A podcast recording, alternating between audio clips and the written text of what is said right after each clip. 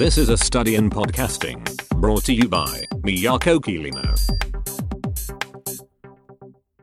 いやー、年末、来ましたね。30日。この30代、年齢のことじゃないですけど、30代のこの年末感すごいですね。30、31。12月30になった瞬間のこの年末感すごいなと、ちょっと今朝から思ってます。桐野都です。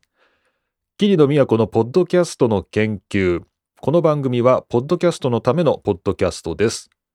2008年からポッドキャストを続ける私、桐野都が、ポッドキャストについて勉強したり、ポッドキャストに関する最新の調査や研究を紹介しています。というわけで皆さんどうも改めまして、桐野都です。今日は2022年12月30日金曜日の朝の収録となっています。実は先ほど F1 のポッドキャストも出しまして、まあ、年末をね、片付けているというか、まあ、大掃除の一環というわけじゃないですけど、まあ、なんとなく皆さん今年もありがとうございました、みたいなことを言いたくて、年末号を収録している桐野です。まあ皆さん必ずしもね、あの年末年始だからといって休みというわけではなくて、まあ、かなりのね、お店開いてますからね。まあ、ということは、まあ、かなりの方が働いているっていうことですから、まあ、決してね、年末年始だからといって休みというわけではないんですけど、まあ、でもやっぱこう、街の空気に飲まれてね、まあ、新年、年末、まあ、感じてしまうっていうのがそういう日々ですよね。まあ、ポッドキャスト業界もですね、いろいろと、まあ、この番組でも12月2022年のまとめとかですね、いろいろやってきましたけれど、やっぱなんとなくこう、一区切りっていうね、なんかそういう空気を醸し出してきますね。いろんなところからね。まあそういうところに飲み込まれていくのもいいんじゃないのかということで、まあ、どんどん流されていきたいと思います。この番組は2021年ですかね。2021年の9月21日かな？始まったのが。そうですね。2021年の、あ、9月26日か。失礼しました。2021年の9月26日から始まりましたんで、まあ、そこから毎週欠かさず、えー、お送りし続けて、今回年末で66回目ということになりました。皆さんどうもありがとうございます。いろいろと振り返りたいところはあるわけですけれども、ちょうどお便りも昨日いただきまして、ああ、いかにも年末のご挨拶っていうね、感じでいただきまして、まあ、まずは、まあ、そちらのお便りをご紹介して、まあ、年末も振り返りつつ、まあ、何か新年を感じさせるようなニュースがあれば、ぜひ紹介したいなと思っていますが、まあのんびりやっていきたいと思います。というわけで、桐野都のポッドキャストの研究第66回目、年末、差し迫った中ですけれども、皆さんがいい年を迎えられるように、というか、僕がいい年を迎えられるように、のんびりやっていきたいと思います。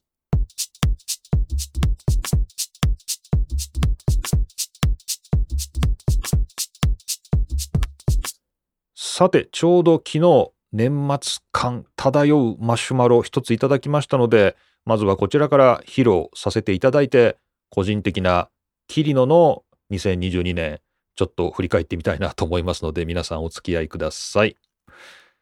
こちら、特に戦車隊さんですね。ありがとうございます。桐野先生、こんにちは。こんにちは。特に戦車隊1.5倍速です。ありがとうございます。きっとこれも1.5倍速で聞いてんだろうな。クリスマスが終わった途端に、慌ただしく大晦日の準備と、日本人は忙しいですね。忙しいですね。慌ただしい。去年の秋頃から始まったこちらの番組も、あっという間に1年が過ぎ、当初から聞かせていただいている身としては、今年は桐野先生が他のポッドキャスターとの対談、学生とのコラボ、果ては立ちんぼで収録、かっこ笑い、と新しい試みを行ったことが新鮮でした。なるほど。確かにね、言われてみればこれ全部今年やったことなんですね。私自身、マシュマロを通して中高生だった頃の深夜番組へのハガキ投稿を思い出させていただきました。あありがとうございます。来年も引き続き、ポッドキャスト業界について様々な情報発信を楽しみにしております。F1 の方にも投稿させていただきます。大掃除の際、40年前のオートスポーツ誌を発見し、プロスト F1 デビューの記事に感動しました。おこれいいですね。どうぞ、良いお年をお迎えください。ということで、特に戦車隊1.5倍速さんどうもありがとうございました。いや、このお便りをいただいて、昨日ね、夜読んで、ああ、この番組、まあ、去年の秋から始まったんだなっていうのを、まあ、思い出してさっきね、ちょっとオープニングで、えー、2021年の9月から始まったんだな、みたいなことを、まあ、振り返るきっかけになったんですよね。さらにね、この特に戦車隊さんが書いてくれてるんですけど、他のポッドキャスターさんと、こう、対談っていうのかな、こう、リモートで収録して、他のポッドキャスターの方と話すみたいなのも、まあ、僕が、あの、三宅さんのね、ポート F の方で呼ばれてゲストで出てってみたいなのはあったんですけど、自分の番組でとかね、あとこうコラボでみたいな感じで、お互いにこうゲストで出てみたいな、こうなんか、まあ、い、いわゆるこう、いろんなとこでやられてるような、ポッドキャスト業界のいろんなとことでやられてるような、そういうゲスト出演とか、コラボみたいな、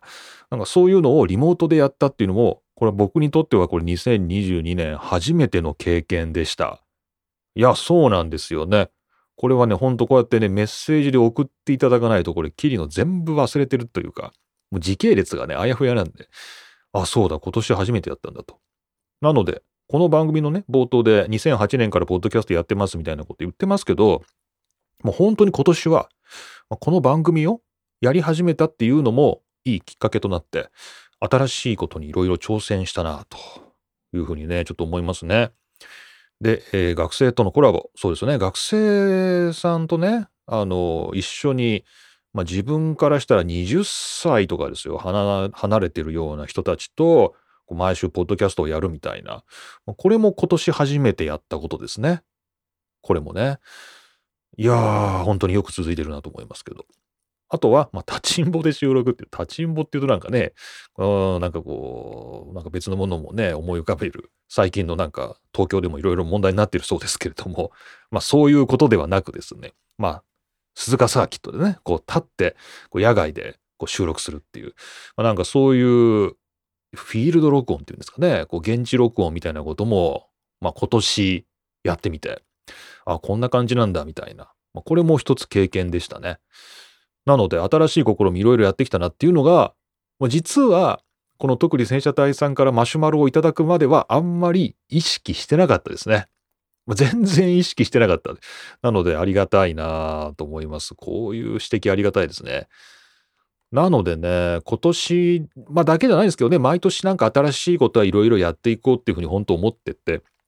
まあたまたまポッドキャスト絡みでもね、いろいろ新しいことありましたけど、まあ、僕の人生振り返ってみると、まあ、本当にあの毎年毎年なんか新しいことをやろうっていうのは、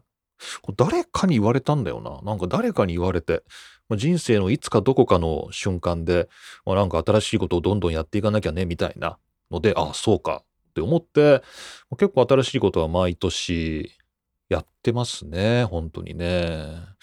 いや、本当楽器関係でもそうですよね。なんかウクレレを弾くとかね。なんかドラムを叩くとかね。あの、そういうのもそうだしね。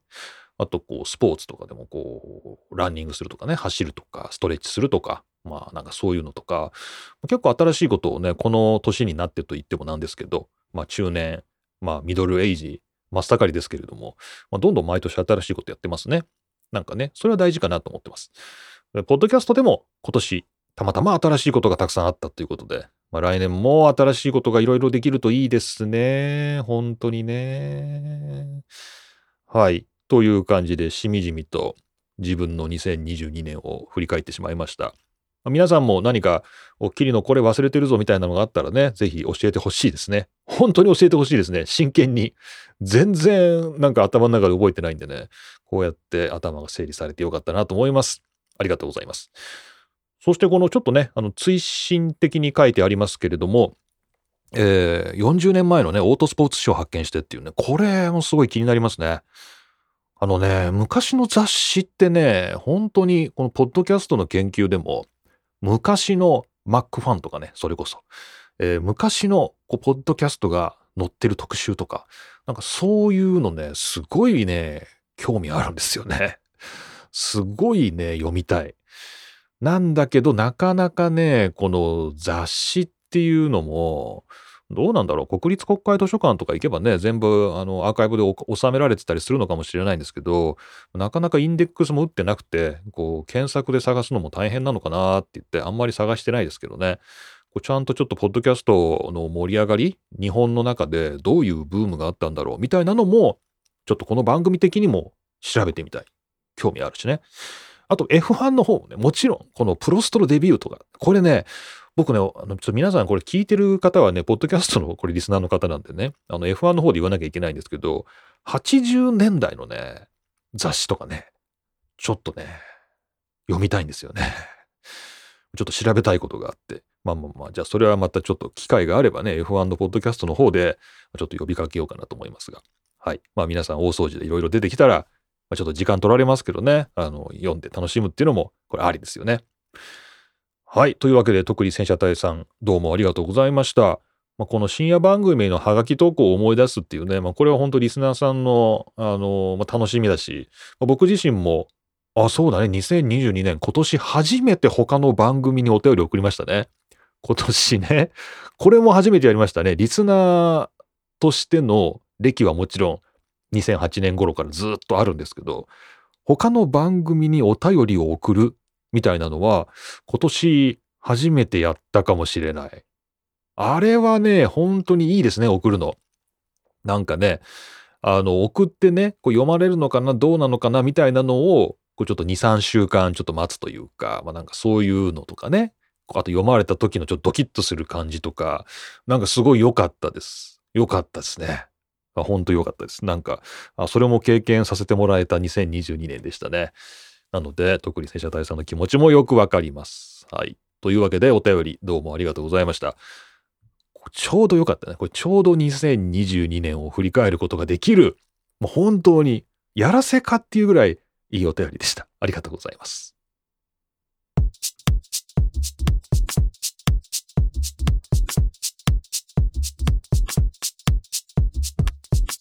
さて、ポッドキャストの文字起こしについて、ちょうどですね、この年末に、ポッドニュースですね、こちらに話題が出てまして、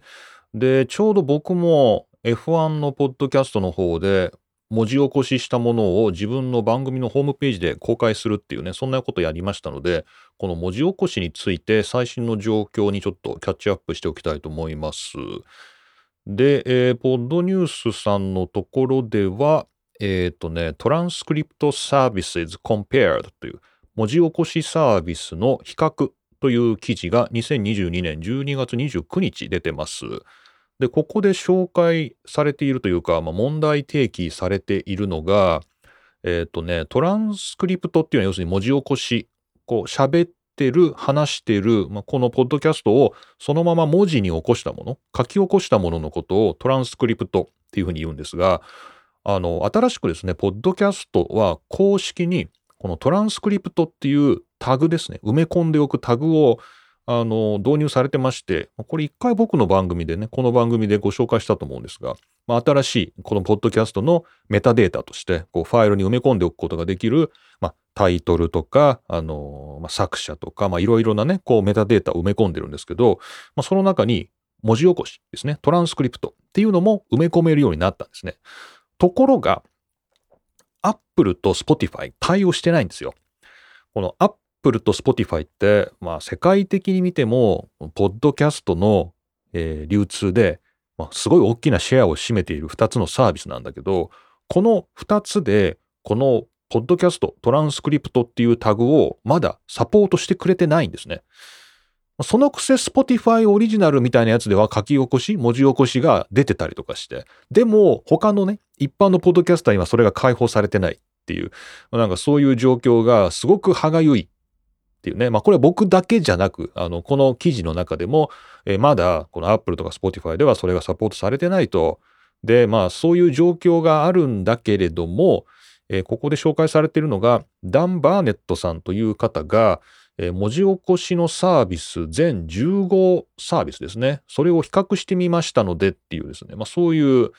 えー、記事が出てました。で、紹介されてますね。でそちらがこの、えー、今リンク貼っときますけど、えー、Making Creativity Pay というところの2022年10月26日、えー Finding the Right Transcript Service というね、えー一番いい文字起こしのサービスを探すっていうですね、まあ、そんな記事が出てました。で、これ残念ながら英語限定なんですよね。英語限定なんですけど、こちらでこれが英語の文字起こしでは一番良かったよって紹介されてるのが、otter.ai ですかね。otter、otter.ai という。こちらが、まあ一番英語の文字起こしとしては良かったよと。えーいうことがですね、15サービス比較してみて書かれています。これ結構面白かったのが、まあ、office.com ね、あの、マイクロソフトオフィスのオンライン版のワード、ここでも月5時間までは文字起こしをしてくれるとかね、あ、こんなサービスがね、office.com にもあるんだなとかね、結構新しい発見もありつつ、まあでもまあ英語なんでね、まあこのオタも英語音声の文字起こしですっていうふうにね、サービスに書いてありますので、これ日本語には対応してないんですけど、まあ、もしあの英語で、えーちょっと書き起こす、文字起こしをっていうことがあれば、これはいいのかなと思います。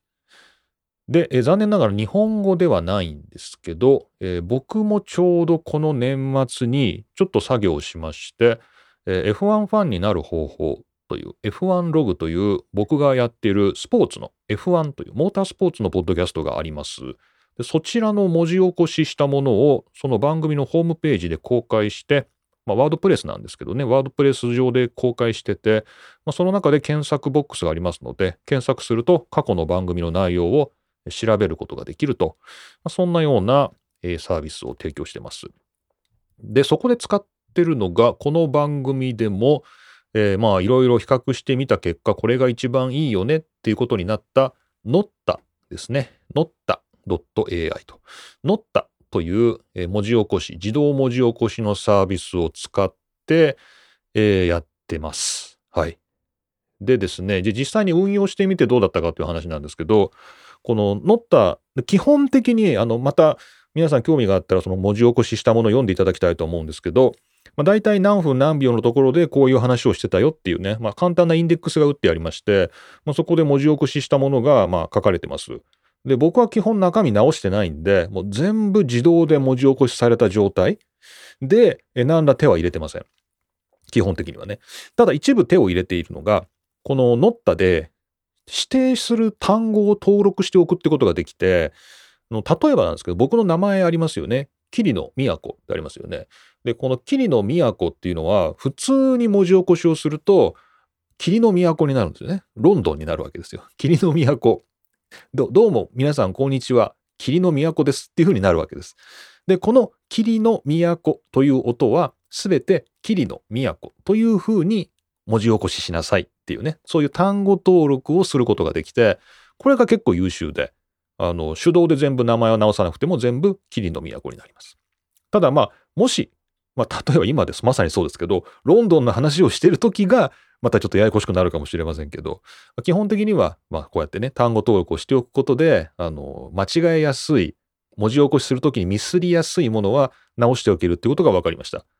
ので、まあ、例えば F1 ドライバーの名前であるとか、まあ、F1 のチームの名前であるとか、まあこれは正確に書き起こしておきたいよね、みたいなやつは、まあ、そこに登録しておけば、まあ、自動でやってくれると。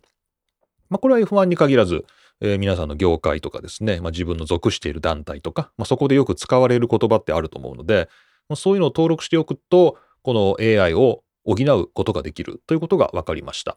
で、ここで、まあ、ある程度、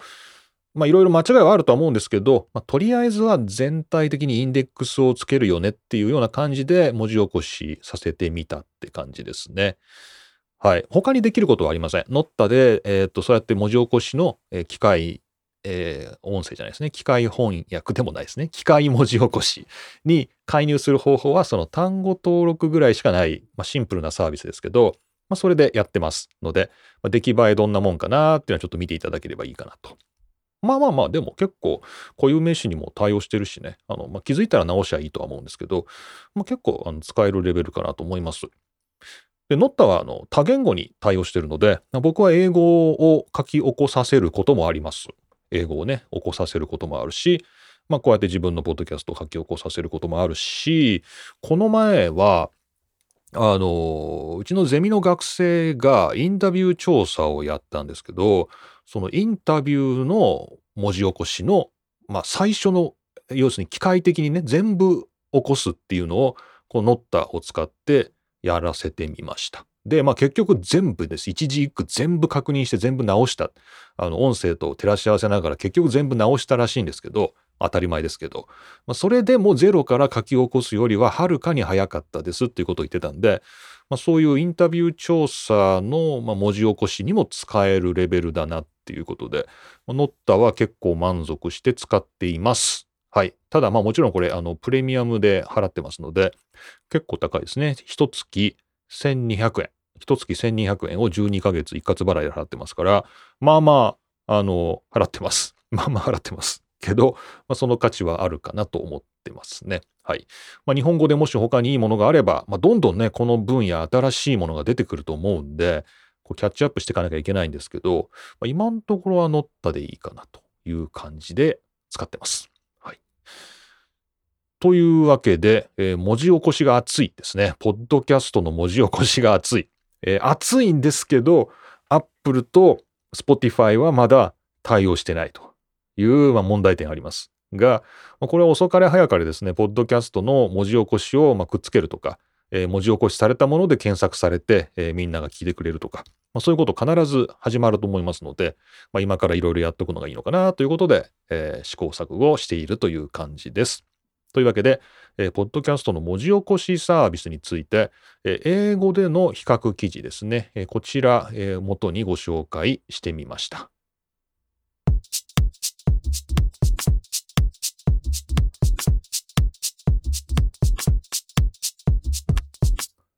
さて、えっ、ー、と、こちらのポッドキャストの制作環境ということで、えー、一つお話ししたいのが、プラグインですね。ちょっとマニアックというか、制作している方に、まあ、ていうのかな、あの、フォーカスした話題になってしまうんですけど、まあ、聞いてる方も、まあ、僕らがこれ話している言葉、まあ、この音声ですね、ボイス。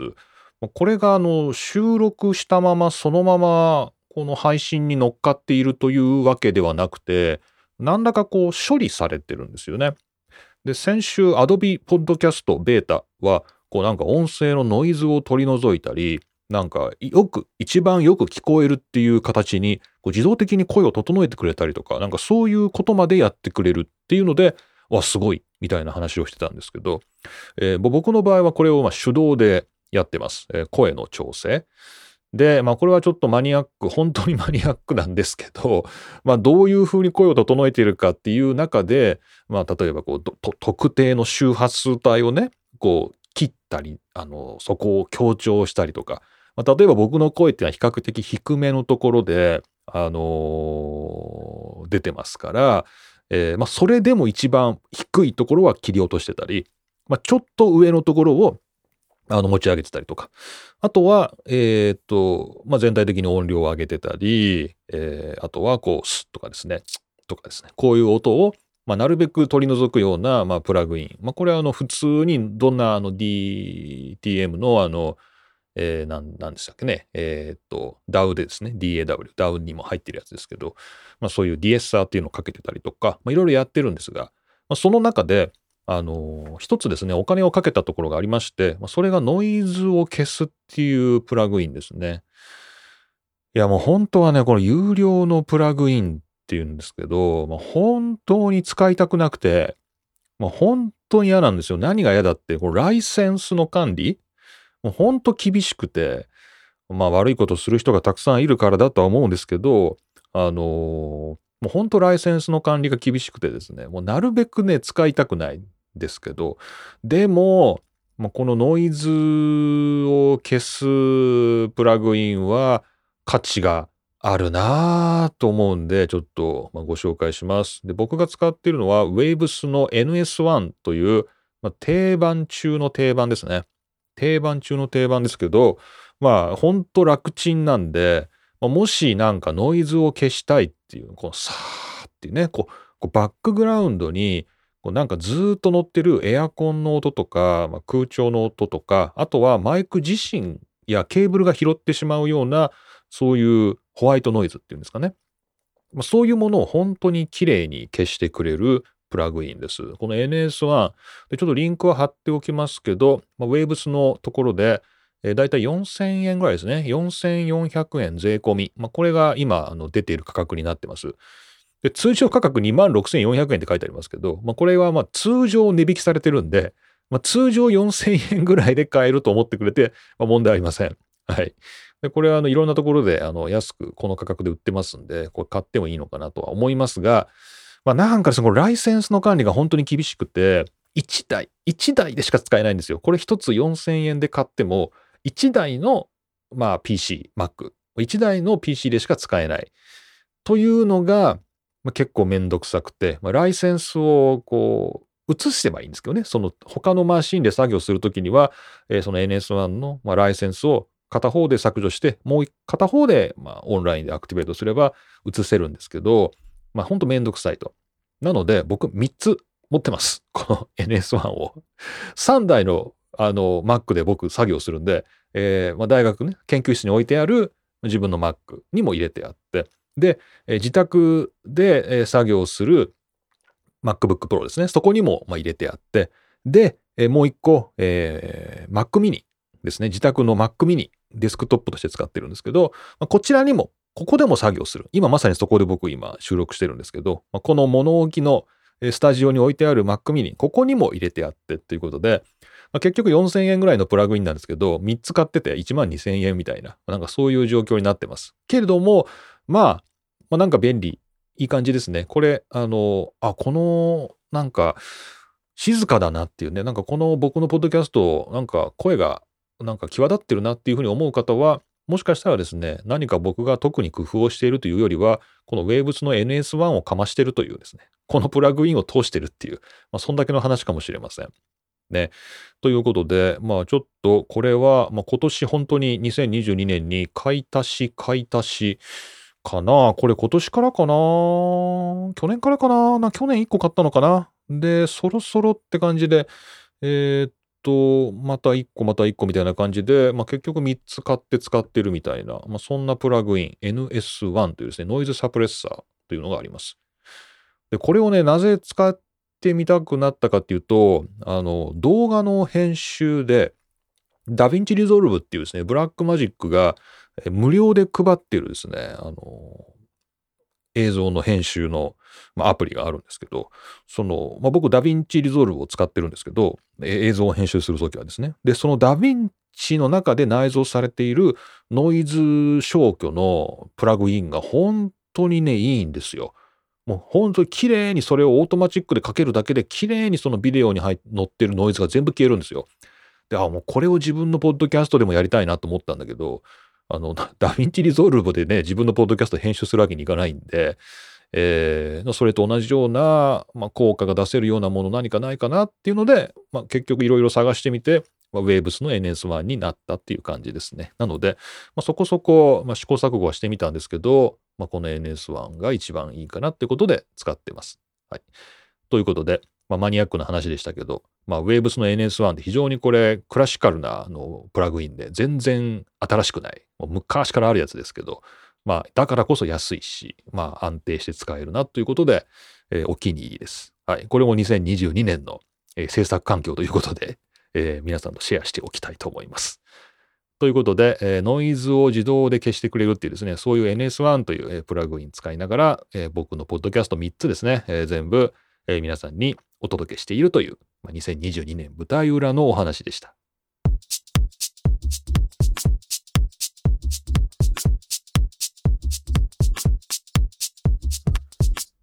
はい。というわけで、ほとほと疲れまして、まあ、2022年最後の12月30日、収録もまあこの辺でお開きということにしようかなと思います。各他のポッドキャストでもですね、2022年最後のみたいなね、振り返りやってますね。で、先週ですかね、65回目でお便りいただきました、プラットフォーム、ね、石橋さんと成美さんのやってるですね、このポッドキャストなんですけど、まあ、そちらでも、振り返りみたいなのやってまして、なんかね、あのーあれは石橋さんが言ってたのかな？なんか、このポッドキャストですかね？ポッドキャストの研究みたいなの。まあ、これ聞いたことも、なんか自分でポッドキャストを始めるな一つのきっかけだったっていうね、まあ、そんなようなことをおっしゃってて、まあ、なんかありがたいなと思ったと同時に、まあ、なんかもう、なんか僕の責任はもう終わったなっていう感じがしましたね。こう、まあ、一つ新しいポッドキャストが始まるね、きっかけを作れたんであれば、まあ、このポッドキャスト一つ始めた価値があったなと。まあ、これでプラマイね、まあ、ゼロというか、まあ、一つ新しく始まったんで、まあ、これでいいか、みたいな。まあ、なんかね、すごい、こう、ふっとですね、こう、責任がね、こう、軽くなったような感じがしましたよ。なんかこう、社会の中でバトンを渡していくというわけじゃないですけどね。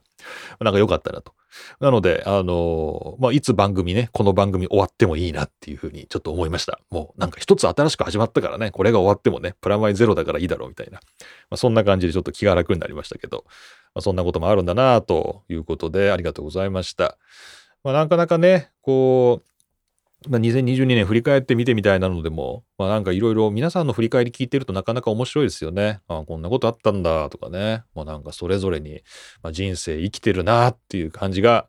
してます。はい。ありがとうございます。というわけで、えー、まあ、この番組66回目をもちまして、えー、2022年最後ということでありがとうございました。また、はい、来年2 2023年に気分も新たにお会いしようと思いますので、まあ、ぜひまた来週もよろしくお願いします。というわけで皆さんどうも2022年1年間ありがとうございました。2021年から始まり、2022年52週間ですね、駆け抜けまして、まあ、無事3年目ですね、迎えることができそうです。引き続きよろしくお願いします。そして皆さん、良いお年をお迎えください。以上、桐野都がお送りしました。